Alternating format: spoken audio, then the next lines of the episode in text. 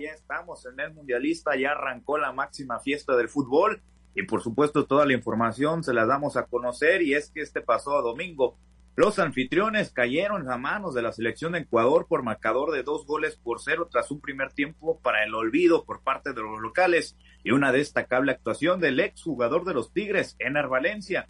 Antes de, silbatazo inicial de la Copa del Mundo, cabe mencionar que se realizó un impresionante acto de inauguración donde se fue coronada la participación, donde fue coronada con la participación, por cierto, de un integrante del grupo BTS, Yuk Lugut, quien hizo pues su entrada presentando y cantando la canción oficial del Mundial de Qatar 2022 ante una muy, muy lucida eh, ceremonia de inauguración en esta Copa Mundial con algunas canciones, incluso de algunas otras mundiales pasados que fueron eh, traídos a esta Copa Mundial, sobre todo ahí en el acto de inauguración. En algunos de los datos del juego fueron pues algo curioso que pasó, ¿eh? Déjenme les comparto, amigos del auditorio, que gran parte de la afición catarí comenzó a abandonar el estadio después del minuto 75, ya cuando el partido iba 2 por 0, dejando una gran cantidad de espacios vacíos en los instantes finales del enfrentamiento. Sin duda, el, pues, el fútbol allá en Qatar no es uno de los deportes más,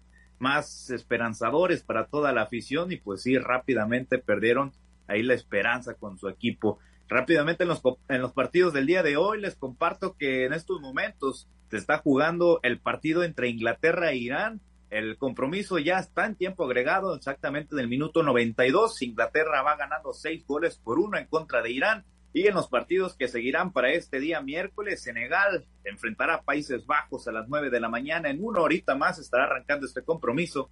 Y a las doce del mediodía, Estados Unidos jugará en frente de Gales. Bueno, eso es parte de la actividad de la Copa Mundial que sin duda les tendremos toda la información en Noticieros Altavoz y mañana México a las nueve de la mañana en contra de Polonia. En más información, ahora dejamos el fútbol a un lado y pasamos a las noticias de la Liga Mexicana del Pacífico porque finalizó la primera vuelta de la temporada 2022-2023 y en Guasave, antes de pasar a cómo que finalizó el standing, les comparto que Erisbel a Ruberavera, a Ruber Novena, se sacudió una noche que pintaba negativa. Esto al pegar un sencillo por el bosque de la derecha, productor de una carrera que llevó a algodoneros a una apretada victoria de dos carreras por uno sobre los Mayos de Navojoa. Y pues de esta manera finalizaron en los primeros lugares del standing. Por otra parte, en otra de las plazas, en Hermosillo, los naranjeros derrotaron este pasado domingo seis carreras por uno a los, a los cañeros de los mochis para finalizar la primera vuelta de la temporada en el primer lugar y sumar 10 puntos que le otorgan el líder de la mitad de campaña. Por cierto, Cañeros finalizó como cuarto, cuarto lugar en esta primera vuelta y pues estuvieron a nada, a nada de pelear por el primer lugar e incluso en caso de que lo hubiera ganado al equipo de Naranjeros, sí, pero pues el equipo de Sonorense salcó a alcanzó a lograr el juego del honor después de que el equipo verde se acreditara los dos primeros triunfos. En otra de las plazas, en Obregón, Sonora, les comparto que un batazo largo por el jardín central por parte del panameño allá en Córdoba mandó a la registradora Juan Carlos El Caper Gamboa para dejar tendidos en el terreno a los tomateros de Culiacán en extra innings, dejando la pizarra cuatro carreras por cinco y de paso pues consumar su segunda barrida al hilo en este final de la primera vuelta. Rápidamente les compartimos, amigos del auditorio, cómo finalizó en el standing, un standing liderado por el equipo de Naranjeros de Hermosillo, que con récord de 21 victorias y 14 derrotas finalizó en el primer lugar con 10 puntos, acreditándose en esta primera vuelta. En el segundo puesto están los algoneros de Guasave con 20, 15 para 9 puntos. En el tercer sitio, Yaquis Obregón con 19, 16 para 8 unidades. De, de igual manera, el mismo récord Está el equipo de Cañeros de los Mochis que se quedó con siete puntos. De igual manera está el equipo de Venados de Mazatlán, 19-16 para seis puntos. En el sexto puesto, Mayos de Navojoa, que se acreditó 5.5 unidades. Le siguen los Águilas en el séptimo puesto con cinco puntos. En el octavo sitio están los Sultanes de Monterrey con 4.5 unidades. Los Charros de Jalisco en la, en la novena posición con cuatro puntos.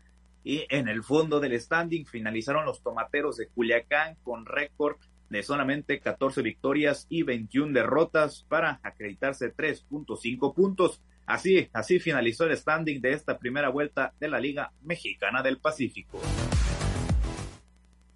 Bueno, y siguiendo con más información, ahora pasamos al tema de automovilismo en la Fórmula 1. Les comparto que con un cierre apretado, Checo Pérez no pudo alcanzar a Charles Leclerc y pues se quedó con el segundo, el tercer lugar. No pudo competir por el subcampeonato en el Mundial de Pilotos de la Fórmula 1 en un, en un juego de estrategias, por cierto, entre el mexicano y el monagasco pues Pérez no contó de nueva cuenta con el apoyo de Verstappen, quien estaba solamente pensando en finalizar el primer lugar en esta carrera en Abu Dhabi, que por cierto lo logró, finalizó en primer puesto, en el segundo quedó Leclerc y Checo quedó como tercero. El nacido en Guadalajara, Jalisco, de esta manera, pues ha firmado la mejor temporada en su historia dentro de la Fórmula 1, sumando más de 300 puntos y 11 podios en este 2022.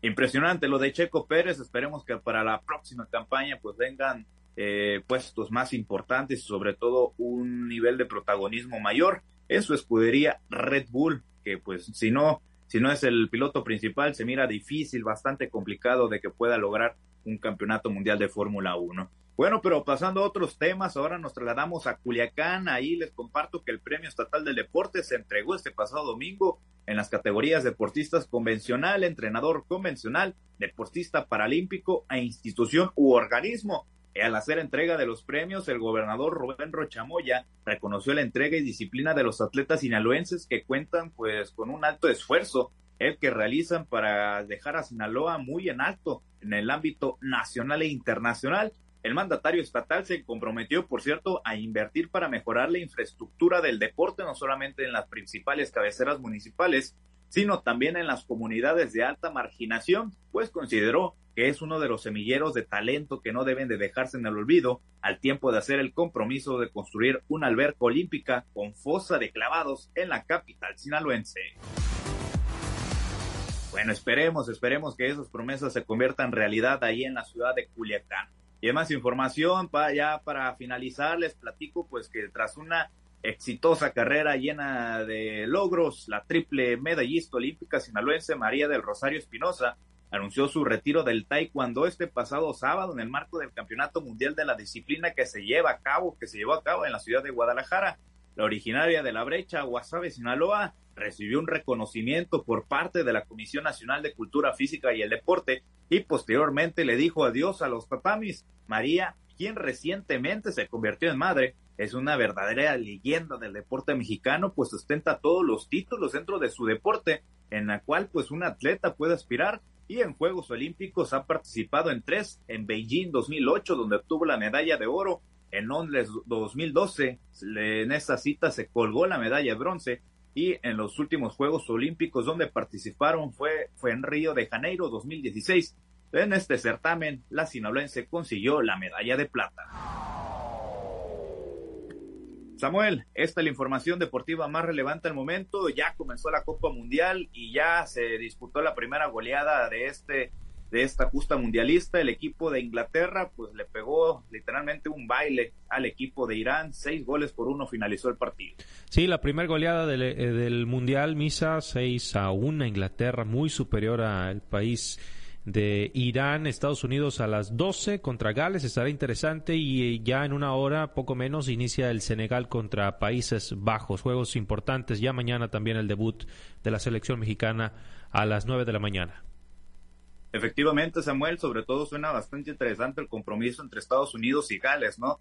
Sabedores de que el equipo de Estados Unidos cuenta con una buena base de jugadores que militan en el extranjero y pues veremos qué tanto potencial trae después de una buena eliminatoria en la CONCACAF. Y por otra parte, Gales, que no deja de ser un equipo importante europeo, pues ahí con su estrella, ¿no? Gareth Bale, que si bien pues no están en sus mejores momentos ahora con el en la MLS, pues no deja de ser un jugador con bastante talento. Estaremos atentos. Eh, Misael, muchas gracias y buenos días.